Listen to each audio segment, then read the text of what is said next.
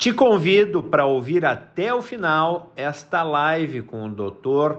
Lucas Fonseca, especialista em cirurgia do pé e em medicina do esporte, sobre sarcopenia, o que é que nós podemos fazer a respeito, né?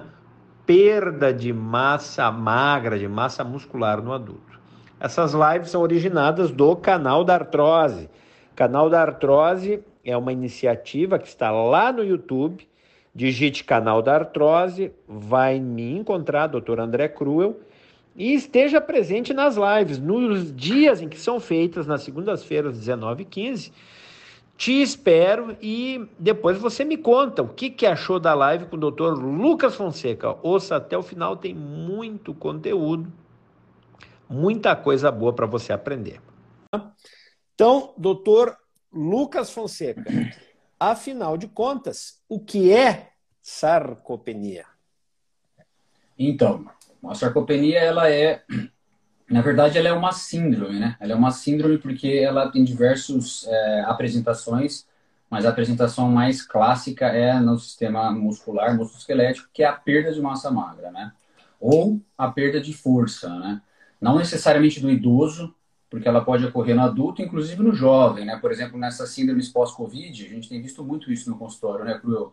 É o paciente Fantástico. jovem que chega com dor articular, com perda de força, com perda de massa magra, e isso tem uma, uma repercussão sistêmica muito grande, que a gente vai discutir ao longo da live, porque o sistema muscular ele tem várias funções que antes a gente achava que ele não tinha, né? Então, assim, é, a sarcopenia ela é, ela é uma síndrome que ela pode levar à fragilidade no paciente mais idoso que é uma constelação de, de fatores que pode afetar a saúde mental, a saúde articular, a saúde muscular, enfim. Então, basicamente, a perda de massa magra e perda de força, e no com o passar da evolução da, da sarcopenia, a gente tem a, a alteração funcional, né? Então, que aquela pessoa que começou a perder tanta massa e tanta força, que a função dela fica comprometida. Isso já seria a sarcopenia grave.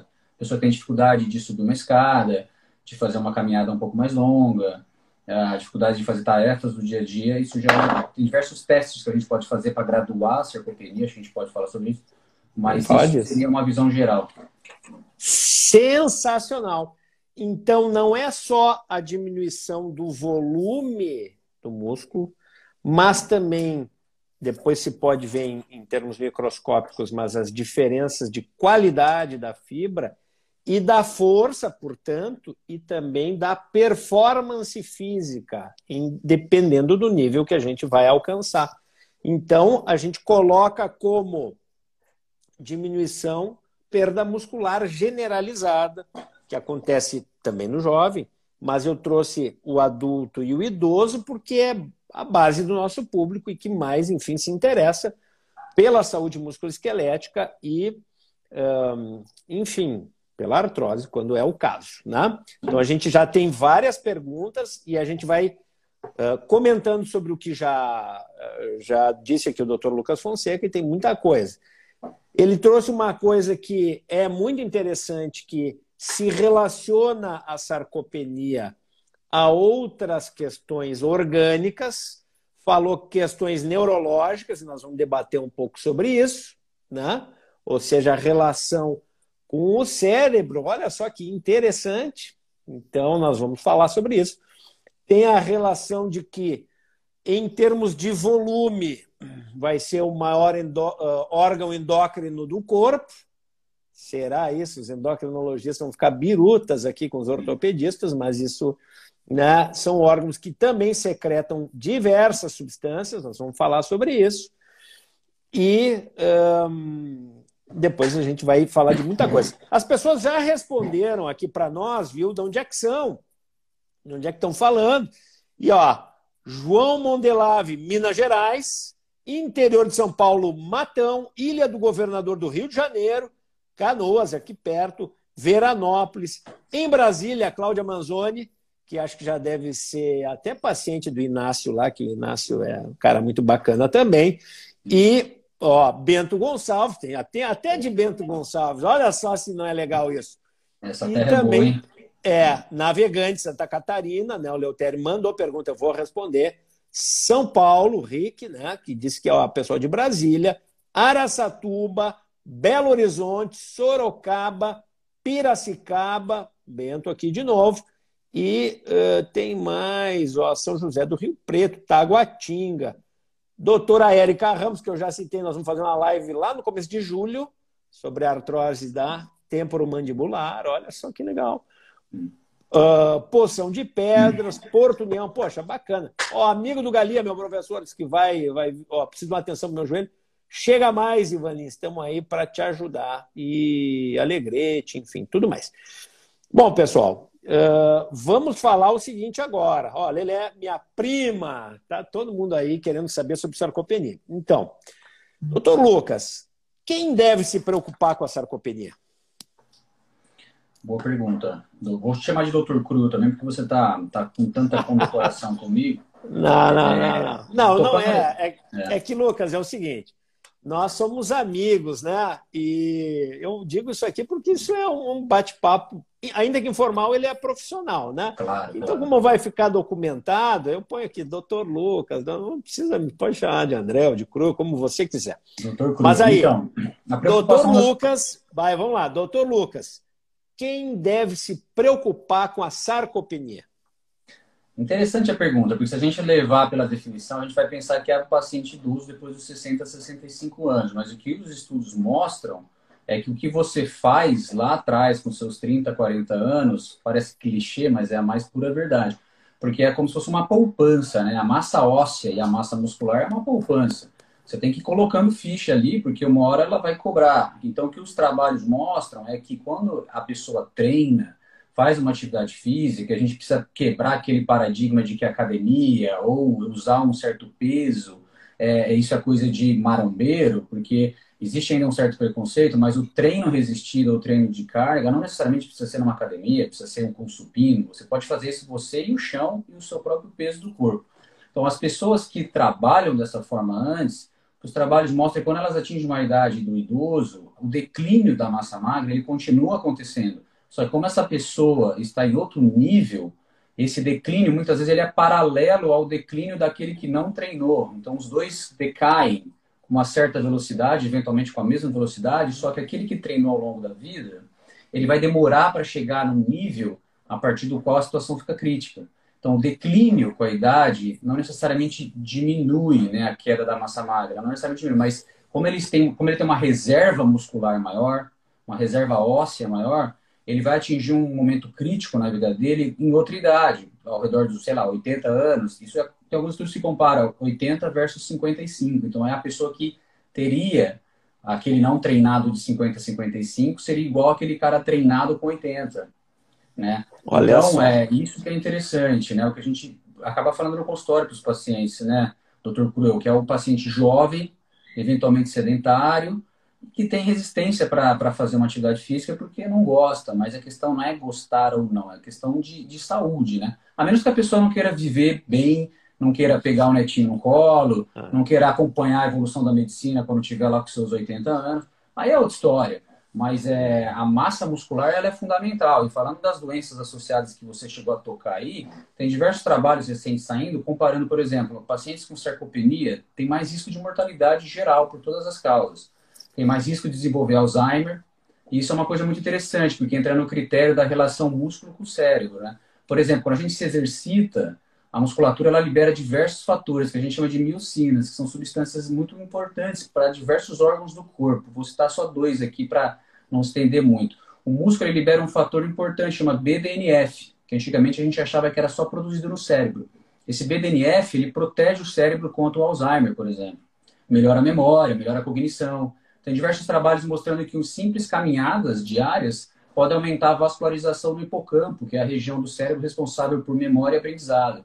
Pode aumentar a área do hipocampo também em treinos resistidos. Inclusive, tem acho um trabalho da Harvard do ano passado mostrando que simples HIITs, que são aqueles treinos de alta intensidade de 10, 12 minutos, por duas, três vezes por semana, já é o suficiente para você mudar essa vascularização no cérebro, né? Você não precisa gastar tanto tempo assim. Um treino bem feito aí de 15 minutos, provavelmente seria algo muito benéfico para o cérebro. Então, assim, saúde cerebral, saúde do sistema endócrino, essas miocinas, elas diminuem a resistência insulínica. É como se elas fossem lá no pâncreas, que é o órgão que secreta insulina, e falasse assim para ele: olha, segura sua onda aí, não precisa secretar tanta insulina, gastar todo o seu combustível, porque a gente está sob controle. Então, ela protege o pâncreas de um desgaste da insulina, que no final das contas acaba sendo diabetes, né? Quando o pâncreas fica exaurido, você começa a ter o diabetes. Então, essas miocinas protegem o pâncreas também, então protege a saúde renal. Tem um trabalho recente que mostrou o risco de mortalidade em doença renal naqueles que tinham sarcopenia versus aqueles que não tinham. Os pacientes que tinham sarcopenia tinham 30% mais riscos de morte do que os que não tinham sarcopenia com a doença renal. Mesma coisa para a aterosclerose. Né? As pessoas com aterosclerose que têm sarcopenia têm muito mais risco de mortalidade.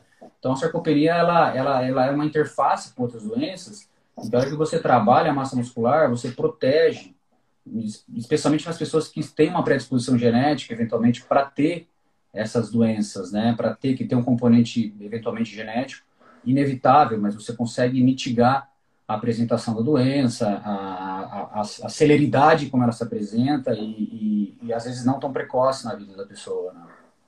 Olha, muito bacana que o Dr. Lucas acabou de colocar, que tem várias doenças que estão relacionadas, ou seja, que a sarcopenia está associada, é uma marca, pode estar tá junto, pode predispor ou ser predisposto por, por essa doença. Falou em Alzheimer, muito interessante. Todo mundo preocupado com Alzheimer, direto. Sim. Muito importante. Falou de insuficiência renal, que às vezes está associado. Falou de aterosclerose. Você sabe o que é? Aquelas placas em artérias que vão dar infarto, né? doença coronariana, né? Coronárias são os vasos que envolvem o coração, né? como se fosse né, uma coroa, né? e cerebral também. Então, tudo isso está relacionado com a sarcopenia. Então, e obviamente, o próprio osso, né? que nós nem chegamos a falar de tão claro que é, porque o irmãozinho do músculo vai ser o osso. Se o, o músculo não está bem, gente, como é que vai estar o osso? Vai estar mal também. Então, fiquem sabendo que isso vai ser um grande campo de debate, não só nosso dessa live, como daqui para frente você vai saber do seu ortopedista como é que está a sua saúde muscular geral. E isso é uma coisa importante. E eu queria também chamar a atenção disso, né, que o doutor Lucas falou, que é, pessoal, não é só coisa estética, que também sim é bonito.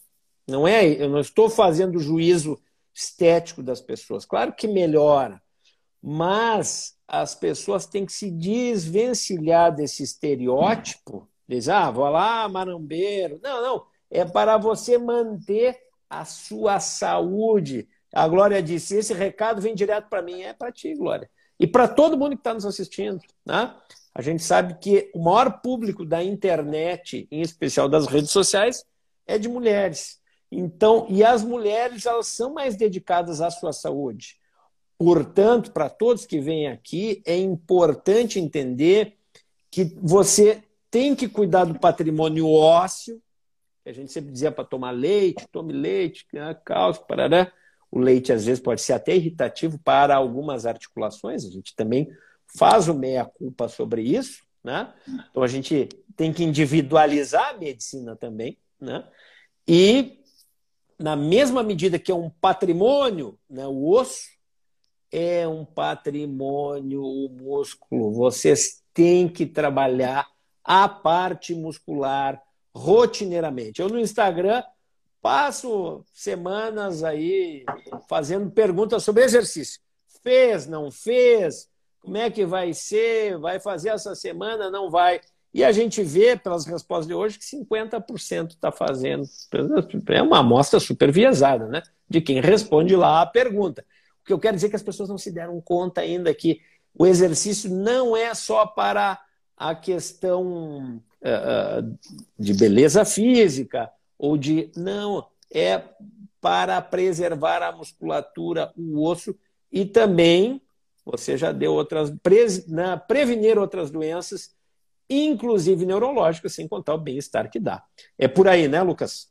É isso aí. E pegando um gatilho aí do que você está dizendo, doutor Cruel, a relação a essa quebra de paradigma, a gente antes achava que, indo um pouco além da nossa área da ortopedia, mas as recomendações clássicas dos colegas cardiologistas era aquele aeróbico clássico, né? aquela caminhadinha uh, para massagear o coração. Mas hoje os trabalhos demonstrando que no próprio combate da sarcopenia, que é o treino resistido, que é o treino de carga, não precisa ser uma carga pesada para ter os benefícios, mas até para o sistema cardiovascular, para o sistema endócrino, o treino resistido ele tem se mostrado muitas vezes até mais efetivo do que o aeróbico. Porque, por exemplo, quando você trabalha a contração muscular, você diminui muito a resistência insulínica da pessoa, que é a esteira, né? Acho que pouca coisa a gente conseguiria colocar fora de doença além da alçada que a resistência insulínica faz. Então, o trabalho muscular ele é importante não só para a sarcopenia, para a saúde cardiovascular, diminui a resistência periférica, então diminui a pressão arterial, é, diminui a própria insulina no corpo, melhorando o sistema endócrino. Então, assim, o, o, exercício de carga, ele não deve ser visto como aquela coisa chata. A pessoa tem que adaptar isso, eventualmente um treino funcional em casa, no quintal de casa, na praça, com um colega, com um personal, mas ele é um exercício que ele tem se mostrado até mais efetivo. É um trabalho recente mostrando que ele é melhor que o exercício aeróbico para diversos sistemas no corpo, não só muscular. Né? É, então essa aí os cardiologistas também vão ter que engolir. Uh, a Cláudia diz o seguinte: já fui marumbeira, desisti. Hoje sou malhada. Aí, Cláudia, estou te dando moral aqui. Pessoal, o pessoal vai botando uma série de perguntas. E as que são uh, importantes para esse tema a gente vai responder mais prontamente. A gente vai seguir uma sequência e a gente vai retomar todas as perguntas que quiser. Então, o pessoal pode ficar tranquilo que eu estou atento aqui. E se, se faltar alguma coisa, quando acabar essa horinha, só que o Instagram nos dá, a gente vai seguir lá no canal da Artrose, que eu peço que se inscrevam para nos dar moral, que é lá no YouTube, você já sabe disso, tá? Bom, conta para mim, Lucas. Doutor Lucas, como é que faz o diagnóstico da sarcopenia? Como é que eu sei se tem sarcopenia? Como é que você faz o diagnóstico da sarcopenia no seu consultório? Legal, então tem diversas possibilidades, mas para a gente ser mais prático e mais didático, o primeiro teste que a gente poderia fazer é um questionário simples, que ele tem cinco perguntas, chama SARC-F, é o mais divulgado na literatura.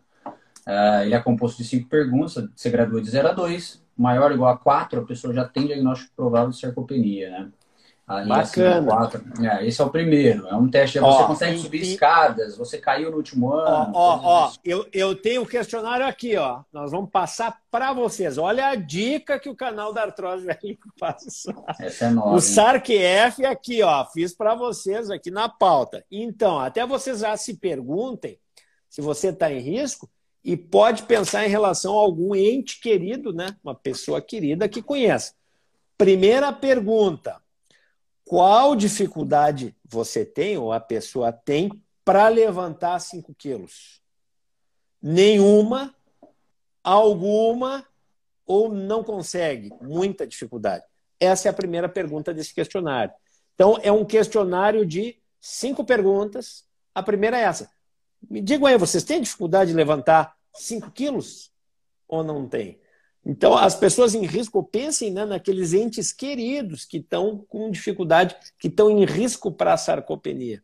Então, essa é a primeira, que é uma pergunta de força. A outra, eu acho que eu, eu posso passar as perguntas, depois você comenta, né, Lucas? Sim, claro. Beleza. A assistência para caminhar. Né? Qual é a dificuldade para caminhar atravessando uma sala? Imagina uma sala comprida. Qual é a dificuldade disso? Não tem nenhuma dificuldade? Tem alguma dificuldade ou não consegue completar a tarefa? Tem muita dificuldade de completar a tarefa. Dificuldade para se levantar de uma cadeira ou se transferir para uma cama, passar de uma cama para uma cadeira, numa, levantar da cama para sentar numa cadeira. Qual é a dificuldade? Nenhuma. Tem alguma dificuldade? Tem muita dificuldade, não consegue fazer isso sozinho, e para subir escadas, 10 degraus, não tem dificuldade? Tem alguma dificuldade? Tem muita dificuldade? E o número de quedas no último ano? Uh, até três, nenhuma queda, né? até três quedas ou mais de quatro. Isso você vai se juntando pontos, como disse aqui o doutor Lucas, a mais de quatro uh, pontos já prediz risco. Eu já fiz um vídeo, está ali no canal da Artrose, que mostra que quem tem mais, mais quedas, pois é, tem relação com, com o número de fraturas, né? Então, isso é uma coisa importante para você, não só o número de fraturas, mas é um indicador de sarcopenia. Então, a primeira coisa a considerar é esse questionário, Lucas. Tu, tu pratica ele no consultório. Claro, é uma forma simples de triar, né? Aí a gente vai adiante, um outro teste muito interessante e simples, mas que a gente precisa ter o dispositivo, é o dinamômetro de mão, né? Que é o teste de pressão, você faz uma força com a mão, e gradua isso, né? O cutoff aí na literatura é 27 quilos para homem, 16 para mulher, se não me engano. Se essa pessoa tiver abaixo disso, ela já tem um diagnóstico de sarcopenia pelo menos leve, né? Pelo menos leve. Outro teste interessante é um teste que você pede para o paciente, para o seu pai, para o seu avô, sentar numa cadeira confortável, ele sobe e desce, sobe e desce cinco vezes. Quantas vezes ele consegue fazer em menos de 15 segundos. Na teoria, ele deveria conseguir fazer cinco vezes em menos de 15 segundos. Se ele demorar mais que isso, isso já é, seria um diagnóstico de sarcopenia leve, segundo a literatura e o último consenso, que é agora, acho que de 2019. Indo Muito... adiante. Né, é. E aí, não, e aí, acho que está perfeito, né? E, uh, pô, o Lucas está abrindo aqui o jogo para vocês, né? Como é que é? E a avaliação de desempenho físico, né? Velocidade de marcha. Isso. Né? Exato. E isso tudo é uma é uma aula que o próprio Dr. Lucas fez com uma pós-graduação. Então já estou aqui ó, mostrando para vocês no detalhe toda essa pérola que ele gerou para vocês. Então, mais de 8 uh, eh, metros por segundo, né? Uh, o time, o tug, né? Como é que é esse, esse o paciente, teste? Ele está sentado, é, você falou da velocidade de marcha, então é uma velocidade que se gradua de 8 metros por segundo. Quem está abaixo disso já seria uma sarcopenia mais severa, né? Porque já está andando muito devagar. E esse aí que você dizia, o tug, eu acho que é o time up and go. A pessoa and senta, go. aquela sigla em inglês, né? Ela senta, levanta e vai. Ela anda 3 metros, volta e senta. E aí você tem uns critérios ah, se não me engano, são 20 segundos. 20 segundos já é sarcopenia. É. Então, é. A, a, a Noêmia está dizendo aqui, ó, tenho dificuldade para subir escadas. Minhas pernas, acho que devem estar com dificuldade. Então, você já junta esses critérios aqui. Você pode depois olhar esse vídeo de novo no canal da Artrose, viu, Noêmia, que vai ficar aí. Nós vamos deixar essa live gravada, fica ali. Você já vai ver se reúne critérios para sarcopenia. Né? Então, isso é uma coisa importante. E a caminhada de 400 metros, né? que uh, pode não completar a caminhada, ou se demorar mais de seis minutos, é um forte indicador. Né? E a Vanilce também, ó, a dificuldade de uh, subir, descer a escada, né? são indicadores de sarcopenia. Né? E a Rosângela disse que está com problemas de equilíbrio. Não estou dizendo que isto, o seu problema de equilíbrio seja sarcopenia, Rosângela. Só estou dizendo que às vezes pode ter relação em alguns casos, a gente está falando da perda muscular generalizada. Né? Para exames, é, bom, já falou toda a parte clínica, né? Tem um exame que eu fiz, que eu, um teste, né? Não um exame, mas um teste que eu fiz até um vídeo e deixei ali no canal da artrose, em que você coloca os dedos assim num círculo, né? Conta como é que é esse teste aí, doutor Lucas. É, bom, esse seria um teste mais rudimentar, né? mais acessível. Sem é dúvida. inicial. Você faz a medida do diâmetro da, da panturrilha. Isso. E, é, Põe ali na panturrilha e vê né? na, no lado não dominante. Contanto que não seja um lado que tenha tido acidente ou que tenha uma atrofia relacionada à, à doença neurológica, por exemplo, você põe e vê se faz este. Né? Faz essa circunferência com os dedos e passa na sua do tornozelo para cima. Se tranca no músculo da panturrilha, significa que a panturrilha tem um volume bom. Você não tem sarcopenia. Se passa, ó, já tem um afinamento da panturrilha, ou seja, está no limite. Se passa com facilidade, significa que tem um volume muscular menor. Isso é para pacientes acima de 65 anos e uh, é mais fidedigno na, nos homens. Tá? E tem, uh, isso é o teste Yubiwaka, E eu fiz um vídeo sobre isso, também está lá no canal da artrose. Você pode olhar de novo como é que é o teste, a gente mostrou. E o importante disso é que prediz, vai dizer se a pessoa tem. É um teste só de rastreamento, não é um teste definitivo. Ninguém precisa se afligir. Né? É um teste de rastreamento para saber se tem ou se não tem. E pode predizer até aumento de mortalidade das pessoas por é, conta é, de sarcopenia. É interessante, interessante isso, né, doutor Cruz? Inclusive a Juliana perguntou aí, é, a velocidade de marcha é menor ou igual a 0,8 metros por segundo, e não 8. Eu falei, falei ah, errado aqui, senão seria verdade. muito rápido.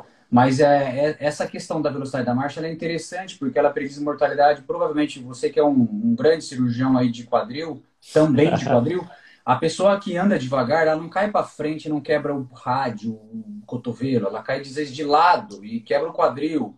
E a gente sabe as repercussões que a fratura de quadril tem no paciente idoso, para ele levantar e sair andando muitas vezes. Então ele começa a ter complicações por ficar acamado, né? Então a velocidade de marcha, ela é importante porque na queda você tem uma maior chance de ter fratura de quadril, né? Não tem dúvida. Doutor Vitor Pacheco, conhece? Já teve pois no é, canal da artrose. Só que, ó, abração, meus queridos amigos. Um forte abraço, meu querido doutor Vitor. Já Esse falou é... de prolo, proloterapia aqui no canal da Artrose. Quem não sabe o que é proloterapia, vá lá, veja uma live inteira com Esse essa. é um professor, um professor um nato, gênio, né? um gênio da regenerativa. Uma coisa muito bacana. Então tá. Ó, vou, vamos responder uma pergunta. Que a gente tem várias perguntas, e todos já botaram aqui, tem outras que já vieram antes. Quais são as doenças crônicas que estão associadas à sarcopenia? Pergunta a Márcia Meneguso. Eu vou ajudar também, né? Para não te deixar sozinho. Puxa umas que eu puxo outras aí, Boa. doutor. Declínio cognitivo do não do idoso, mas declínio cognitivo mais precoce, a pessoa que começa a ter falha de memória, esquecimento, é, por, de fato, é, inatividade física, sedentarismo, porque a gente comentou aqui que simples caminhadas na natureza, na exposição ao sol, já melhora a capacidade de memória e aprendizado. Então, essa seria uma grande, uma grande causa de hoje em dia que a gente vê, né? Essa dificuldade das pessoas continuarem com uma saúde mental adequada ao longo da vida, né? Isso. Uh, outras doenças que estão envolvidas, doenças crônicas, né? doenças inflamatórias, malignidade, né? câncer, artrose, naturalmente, vai estar associado, né? e outras doenças neurológicas vão estar associadas a, enfim, a sarcopenia, né? parkinsonismo, por exemplo, né? que tem aquela face do tremor, mas a parte da, da, da rigidez né? e da hesitação de marcha. Uh, outros fatores associados também à inatividade, o próprio sedentarismo, né? A alterações nutricionais podem estar relacionadas à, à sarcopenia, uh, má absorção intestinal, né, seja por doença crônica ou por outros fatores que a pessoa às vezes nem conhece, né? Uh, subnutrição, anorexia associada a medicamentos, a pessoa tanto remédio que come, não, que ingere, que toma, não consegue nem comer, uh, ou uma outra alteração nutricional que se chama de obesidade, a pessoa que só se nutre com um, um tipo específico de excesso de carboidrato e que acumula tudo isso e tem falhas nutricionais em outros aspectos. Isso a gente vê muito, né? Às vezes, antigamente, olha como tá gordo, bonito. Na verdade, não. Na verdade, tem, ele é um desnutrido, né? E pessoas com alterações hormonais, sejam fisiológicas ou não, né? Acho que são, são coisas que que a gente tem que, e, tem que pensar bem, né? Esse é um ponto interessante, doutor Curio, porque a obesidade que, que você acabou de citar, é a obesidade sarcopênica, que é aquele cheinho, porém está com perda de massa magra e acha que não está. Ela saiu um trabalho recente que eu vi, que eles compararam com o risco cardiovascular, que é aquele exame de, de calcificação das artérias coronárias, compararam só o obeso, a só o sarcopênico e o obeso sarcopênico. Aquele que tinha obesidade com sarcopenia tinha 40 e poucos por cento a mais do que o obeso, que tinha mais que o sarcopênico. Então, a obesidade sarcopênica ela é muito mais difícil de tratar, porque ao mesmo tempo que você quer que aquela pessoa ganhe massa magra, ela precisa, precisa perder massa gorda. E é muito difícil, não difícil do ponto de vista nosso, médico, etc., a condução com os colegas multidisciplinar, mas o paciente conseguir se enquadrar na conduta para ele perder gordura e ganhar massa magra. É, essa seria um cenário muito difícil de tratar. Né? Olha aí, então isso é importante, a gente vê muito no consultório, principalmente para pacientes que têm muita artrose, né?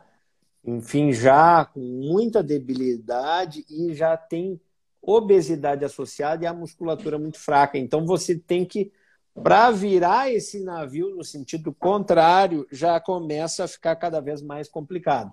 Então vocês primeiro perceberam aquilo que a gente chama de sarcopenia da pessoa que é caquética, né, que foi se debilitando, mas também existe a obesidade sarcopênica, que é isso que o doutor Lucas acabou de nos falar.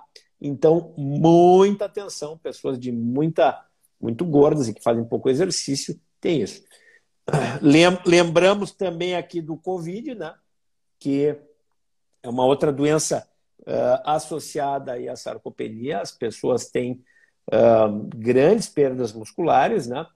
Uh, internação em UTI por Covid ou não, né? já é um grande fator de risco para gerar uh, sarcopenia. Né? O doutor Lucas até tinha já comentado em outro momento comigo, olha, sete dias de UTI, a pessoa deitada lá já perde 12% da massa uh, muscular, né? E a pessoa deitada 10 dias lá chega a perder 17%. Então, essas pessoas internadas há muito tempo, principalmente em ambiente de UTI, são realmente tão punidas né, pela sarcopenia, né, Lucas? E aí a gente vê a importância da carga, né, do ato de estar a favor da gravidade, né? O simples fato de estar acamado ou sentado, a gente vê como é importante você ter carga no corpo, né? Tanto para osteoporose quanto para sarcopenia. Por isso que o exercício de carga, o exercício resistido, ele é a melhor, tem a melhor evidência científica, né? Não adianta você só fazer uma hidroginástica, que é muito bom, né? Especialmente para artrose, para dor pós-operatória, mas uma hidroginástica, eventualmente um exercíciozinho de bicicleta ali na academia, isso talvez não seja o mais adequado. Muito melhor a pessoa caminhar, fazer uma esteira, fazer um exercício de carga ali, sentar e levantar de um banquinho, diversas opções, mas precisa ter carga, né? senão perde massa muscular, perde massa óssea muito rápido. Né? Olha que interessante, né? Bacana a gente falar, daqui a pouco a gente já chega no tratamento, que já fizeram perguntas sobre creatina, a Sulaway que está nos vendo perguntou sobre isso, acabou de, a Sulene perguntou aqui creatina, glutamina, whey protein, a gente vai falar um pouco sobre isso também, né? Uh, e a, a, a Vânia Buas perguntou qual é a diferença entre osteopenia e sarcopenia em idosos. Você está falando de tecidos diferentes. Uma coisa é o osso, outra coisa é o músculo. Você conhece a osteoporose? É a forma mais grave da osteopenia. É a mesma, vai evoluindo a perda óssea, que evolui para a osteoporose. Né? Como existe osteopenia, tem a sarcopenia, que daí é no músculo e as duas muitas vezes coexistem. Né? Bom, deixa eu te perguntar sobre exames auxiliares. Nós falamos de toda a parte clínica aqui para vocês, né? Como fazer o diagnóstico no consultório muitas vezes, vocês já estão craques e podem rever isso que a gente falou. Mas a avaliação por exames, que exames podem mostrar, podem ser pedidos para a gente definir se existe sarcopenia, doutor Lucas?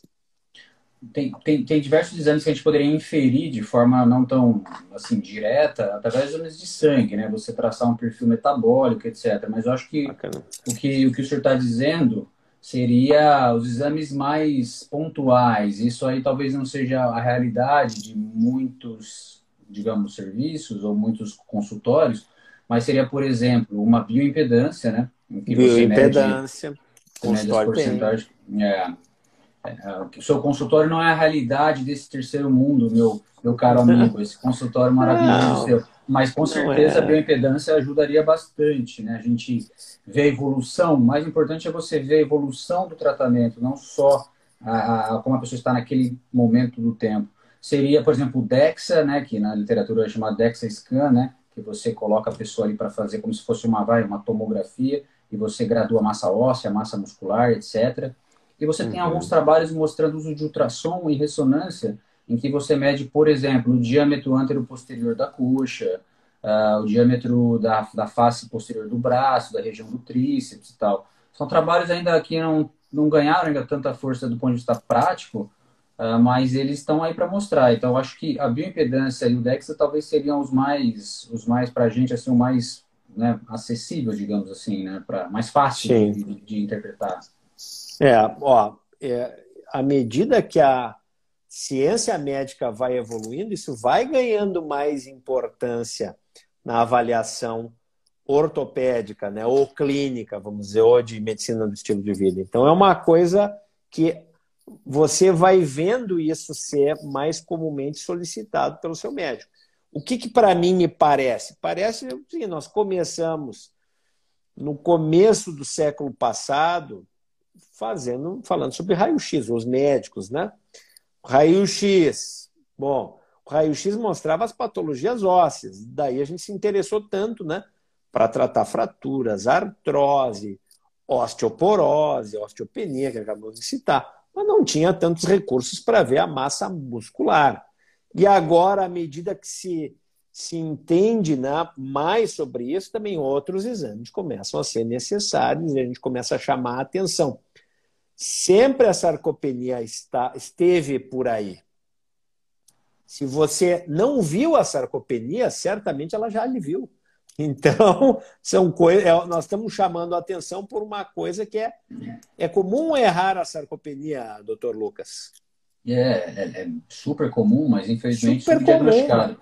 É. Exatamente. A gente né? comentou aqui no começo da live, não sei se o pessoal estava aí vendo, mas é, nos livros de ortopedia clássicos, aí da, sei lá, uma década atrás, é, como eu comentei, fiz uma busca outro dia, não, não encontrei o termo citado na, na, na literatura do livro. Então, é, na, no campo da ortopedia, isso é algo que está se tornando mais, digamos, mais, mais presente, né? mais estudado. Né? É, exatamente. Então, tem muita coisa aqui a fazer. Bom, uh, sobre manejo da sarcopenia, primeira coisa, sarcopenia, doutor Lucas, é reversível? É reversível. Né? Depende do estado que você pega o paciente. Mas é importante para o paciente, às vezes, que quer jogar a toalha, não é reverter, é você diminuir a progressão, né? Você Exato. tornar essa pessoa mais capaz de reabilitar perante eventualmente um acidente, uma queda, uma fratura, uma doença, como a gente está discutindo aqui. Uma pessoa que tem uma reserva muscular maior, ela se recupera melhor de um Covid pós, sei lá, uma, duas semanas numa UTI. Então, é, esse, é essa questão que acho que as pessoas, os pacientes em geral, precisam ter essa, essa ciência, porque o Covid ele está sendo cruel, em certa forma, porque ele tem mostrado que talvez aqueles com mais reserva são aqueles que estão se dando melhor e aqueles que, infelizmente, estão indo embora, às vezes, são aqueles que têm pouca reserva, né? Então, assim, Exatamente. a sarcopenia, ele trabalha nisso também, na prevenção e diminuição da, da, da evolução que a, que a, doença, que a doença tem. Né? Mas é possível reverter né? Hum. Existem diversos tratamentos que a gente pode comentar. Mas... E, e, e vamos comentar agora uh, sobre Covid. Nós até fizemos uma live com o seu amigo Gabriel Azini, e depois eu fiz um vídeo lá no canal da Artrose sobre exercício físico e Covid. E se mostrou em você conhece o artigo, divulgou nas suas mídias também. Sim, sim. Né? De, de 48.440 pacientes examinados né, que faziam atividade física antes da pandemia, eles tiveram uma evolução muito mais favorável do ponto de vista de recuperação e uma mortalidade muito menor do que aqueles que eram sedentários. E, por, e qual é o marcador disso? 150 minutos semanais de atividade de intensidade moderada. Por isso eu perguntei hoje lá no Instagram, quem faz aí por semana 150 hum, minutos ou mais por semana de atividade moderada? E as pessoas botaram ali 50%, mais ou menos. Ou seja, tem que fazer, pessoal. Isso é, isso é medida de saúde pública. E os nossos uh, sistemas de saúde falharam em comunicar que as pessoas não podiam aglomerar durante a pandemia, sem dúvida nenhuma, não é isso, mas as pessoas também não podiam ter deixado de fazer atividade física, que isso houve um prejuízo populacional, e isso aí é um puxão de orelha uh, nos médicos, nos sistemas de saúde, e em todos nós, e a gente se penitencia nisso. Né? O Marcos Zatti pergunta se a atividade física para o resto da vida, certo? É, é isso aí, Marcos Zatti. E o doutor Marcelo Codia, conhece ele? Fez uma live com ele. Esse sim, fera, três horas, fim de semana de pedal, muito bacana. Bom, uh, vamos dar uma. Vamos falar um pouco. Uh, o, o, já estávamos falando de exercício físico, né? O, o doutor Lucas citou lá no começo uh, da live que tem um estudo escandinavo, gente, que mostra que pessoas de 80 anos que se mantiveram fazendo a prática esportiva têm o mesmo desempenho de força e saúde aeróbica do que pessoas sedentárias aos 50, 55. Você imagina isso? Ninguém está dizendo aqui que quem faz exercício não vai né, envelhecer ou não vai morrer por fim, porque, enfim, isso é da nossa existência, mas vai ter uma qualidade de vida, vai ter um dia a dia muito melhor, né, Lucas? Sem dúvida, dúvida. Não dá para a gente lutar contra a natureza ainda, né? A gente ainda não é, nós não somos imortais, né? A, a, a longevidade aumenta, mas é, infelizmente a saúde ela declina. O fato é quando ela vai declinar e a velocidade que ela vai declinar. Como a gente comentou, nem sempre ela vai declinar numa velocidade menor. E sim, ela vai aparecer mais tarde, fazendo com que essa pessoa com 80 anos tenha uma saúde eventualmente de 55. Mas o que você comentou, essa live que você fez com o Dr. Gabrielzinho foi excelente. Outro dia eu ouvi essa live correndo lá no parque e me inspirando para a minha aula. Mas essa recomendação que, que você e o Gabriel comentaram, de 55 minutos por semana, é a recomendação clássica do OMS, a recomendação uhum. da maioria dos artigos, Uh, mas quando a gente fala de sarcopenia, uh, seria importante mesclar os 150 minutos de aeróbico com os exercícios de carga que a gente comentou. Então, como é que seria em linhas bem gerais? Assim, Conta! Um, um Agora nós estamos chegando no ápice dessa live. Se você ainda quiser convidar alguém para a live, clica aqui ó, no aviãozinho ó, e você chama as pessoas para a live. Ó, aqui, aqui, ó, clica ali embaixo, chama. Dá para chamar ainda cada um chamando 50 pessoas, na 49, cada um chamando já ajuda a gente a divulgar o conhecimento. Conta para nós, então, como é o exercício físico, doutor Lucas, para melhorar questões de sarcopenia, por exemplo. Então, assim, o exercício ele tem que ser mesclado. Se a pessoa faz aeróbico, ela tem que começar o exercício de carga, até porque é interessante que na sarcopenia grave, o paciente ou o idoso, ele tem uma perda de balanço e de, de propriocepção, do equilíbrio. Então, o exercício aeróbico, o exercício de balanço, ele é importante para essa questão de inteligência espacial, digamos assim. Mas, a, mas o exercício de carga, ele seria em linhas bem gerais da seguinte forma, de 8 a 10 exercícios numa sessão de atividade física, em que o paciente, a pessoa, faça de 10 a 15 repetições, né? Então, vai fazer um exercício de perna lá, vai fazer de 10 a 15 repetições e que seja repetido durante a semana, duas vezes pelo menos. Se for três, ótimo, mas se for duas, já seria razoável. Então, a gente tem essa variação de quantidade de exercícios e de repetições e de números de vezes que a pessoa treina aquele determinado grupo muscular. Esse seria um dos protocolos mais difundidos na literatura. Se a pessoa consegue associar isso a algum aeróbico, ela não precisa fazer os 150 por semana. Ela pode fazer menos. 150 seria o básico para quem não quer fazer exercício de carga, né? Que a OMS recomenda, que é o que a gente deveria todo mundo buscar aí, sei lá, cinco vezes na semana, meia hora, ou alguma outra forma de conseguir chegar nesses 150, né? Mas isso Muito bacana. Mais, mais recomendado. Vou te pedir que repita a receita aí, doutor Lucas, como é de novo. Vamos 8 lá, então. a 10 grupos 8 a 10 musculares, exercícios, é que... 8 a 10 exercícios diferentes, eventualmente grupos musculares diferentes, mas o importante é, é exercícios distintos. Os melhores são aqueles que se trabalha grupos musculares maiores, porque os efeitos metabólicos, como por exemplo aumento de testosterona no homem, na própria mulher, é, a diminuição da resistência insulínica, seriam grupos maiores. Então, costas, é, quadríceps, né, são os mais importantes. Né? Então, é, esses treinos seriam os mais importantes, de 8 a 10 exercícios, 10 a 15 repetições é, em cada exercício, duas vezes por semana. Esse seria o Olha basicão, né? Basicão, podendo fazer três, podendo associar outros exercícios como a natação, que é o que eu pessoalmente faço, como caminhadas ou, uh, enfim, bicicleta, por exemplo, que é o que o doutor Marcelo Códia já disse que faz. Ó, a, a Juliana quer saber o seguinte: a natação traz um benefício similar ao exercício de carga? O doutor Marcelo Code brilhantemente aí já, já, já respondeu que ela é, ela não atua a favor da gravidade. Então, ela seria interessante para saúde cardiovascular, mas na sarcopenia e na osteoporose, ela não é tão interessante porque ela não tem carga, né? Então, Exato. você não trabalha a carga. Né? Muito bom. É, o doutor aqui, Lucas, acabou de responder. A Ultrafísio diz que back squat é vida. Olha aí. Esse é outro parceirão aí. Muito bom. Ó, músculo tem memória, fisioterapia é bom, é muito bom, mas a gente está falando já das pessoas que já estão capazes de fazer exercício físico, né?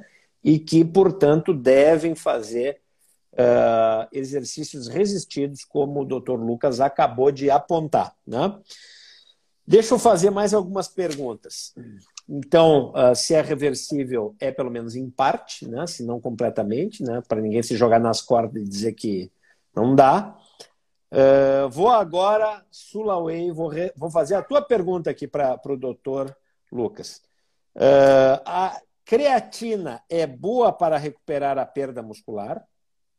Pode começar Excelente por aí. pergunta, né? Eu poderia dizer né, humildemente falando aqui, talvez a creatina seja o suplemento mais seguro para atletas de alta performance, que é o mais utilizado, que tem mais evidência para a população de alta performance, que não é o tema aqui agora. Mas ainda assim, em relação à sarcopenia, a creatina sim é um dos suplementos que mais tem evidência científica de benefício e tratamento da sarcopenia. Existe ainda um certo preconceito com a creatina com relação à saúde renal, mas não existe trabalho na literatura que prove que, as, que a creatina faça mal para os rins naqueles, naqueles pacientes, naqueles indivíduos que têm uma saúde renal adequada. Né? Óbvio que se for um paciente idoso, nefropata, você tem que segurar um pouco a onda, mas uma pessoa que está com a saúde razoavelmente ok, a creatina ela é muito segura os trabalhos vêm mostrando isso. Tem meta-análise mostrando, comparando o exercício resistido sozinho versus exercício resistido com creatina e o grupo da creatina, em poucas semanas, seis, oito semanas, já demonstrou aumento de massa magra, aumento de força, aumento de função. Então, é aquela pessoa que tinha o teste de caminhar mais devagar ou de levantar e sentar mais lento, ele ficou melhor, ele teve prevenção de quedas, apenas, apenas com a suplementação da creatina com o exercício resistido. Né?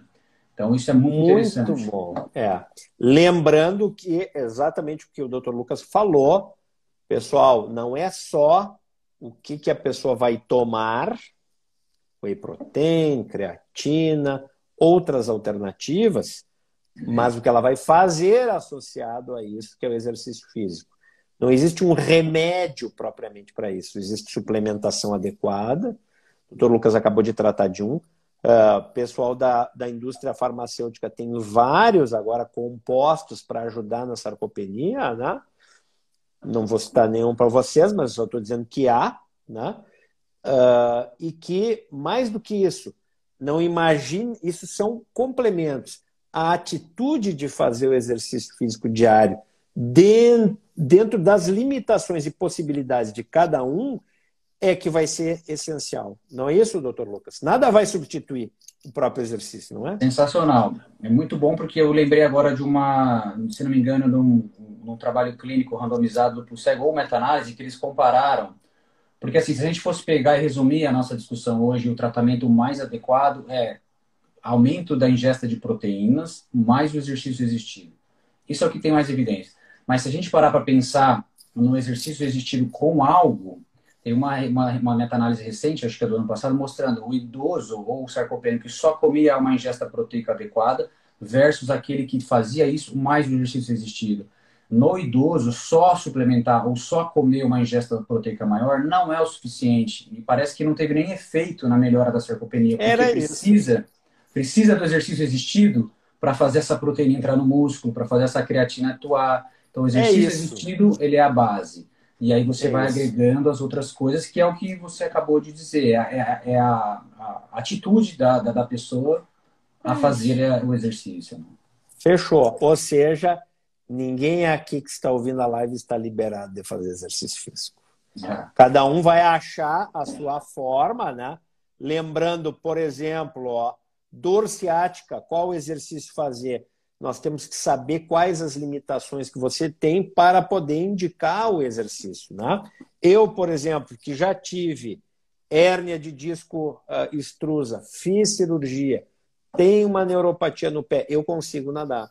Natação vai me ajudar, mas pode não ser suficiente para sarcopenia. Portanto, eu tenho que fazer uma série de exercícios dedicados para que tenha qualquer tipo de suplementação possa ter algum efeito favorável. Não adianta. As pessoas ficam, às vezes, come mal, bebe mal, se distrata e quer tomar whey protein e acha que isso aí está resolvido. É o contrário, tem que fazer tudo certo e também depois suplementar, que daí pode ser uma ajuda, né? Acho que é por aí, né, Lucas? É, isso mesmo. O colega perguntou quando tomar a creatina sem jejum, não faz diferença. A creatina pode tomar qualquer horário do dia. Muito bacana. Olha, deixa eu ver se mais uma. Uh, bom, com relação à coluna eu falei, e o Eleutério, que eu já citei lá no começo da live, disse o seguinte: estou há um ano e quatro meses sem movimentar a panturrilha. Será que consigo a força muscular novamente? Eleutério é o seguinte: isso é um caso específico de perda muscular associado a algum problema ortopédico que você teve, né? Se foi por infecção, que acho que foi o caso que tu me citou, ou se foi por artrose, já que é uma questão estabelecida no teu caso, e existem estratégias para você recuperar a, a, a, força muscular ou o volume do músculo, né? Uh, e isso vai ser bem específico no teu caso, né?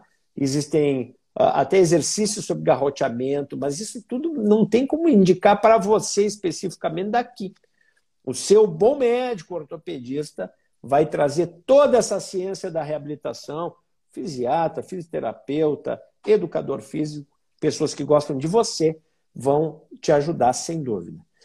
Uh, Doutor Lucas, peço que você se despeça aqui do Instagram e nós continuamos com todas as perguntas lá no canal da Artrose. Convido vocês a irem lá no YouTube e se inscreverem no canal da Artrose. Vão nos encontrar lá e a gente vai terminar as perguntas que lá ficaram. Pode ser? Dá um tá. tchau, tchau aí pro pessoal do Instagram, doutor Lucas. Tá, tá me ouvindo? Deu uma interferência aqui. Tô.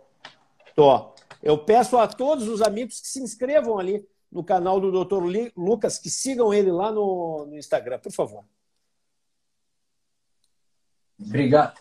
Obrigado, Cruel. É, mais uma vez, muito legal estar aqui. É um bate-papo sensacional. Você traz temas muito, muito interessantes, fazendo estudar mais e está divulgando aí informação de alta qualidade. Então, obrigado, é uma inspiração para a gente. Tem tanta porcaria hoje nas redes sociais. Quando a gente encontra um canal de tanta qualidade quanto o seu, a gente realmente obrigado, fica muito feliz e estou muito privilegiado aqui de poder participar.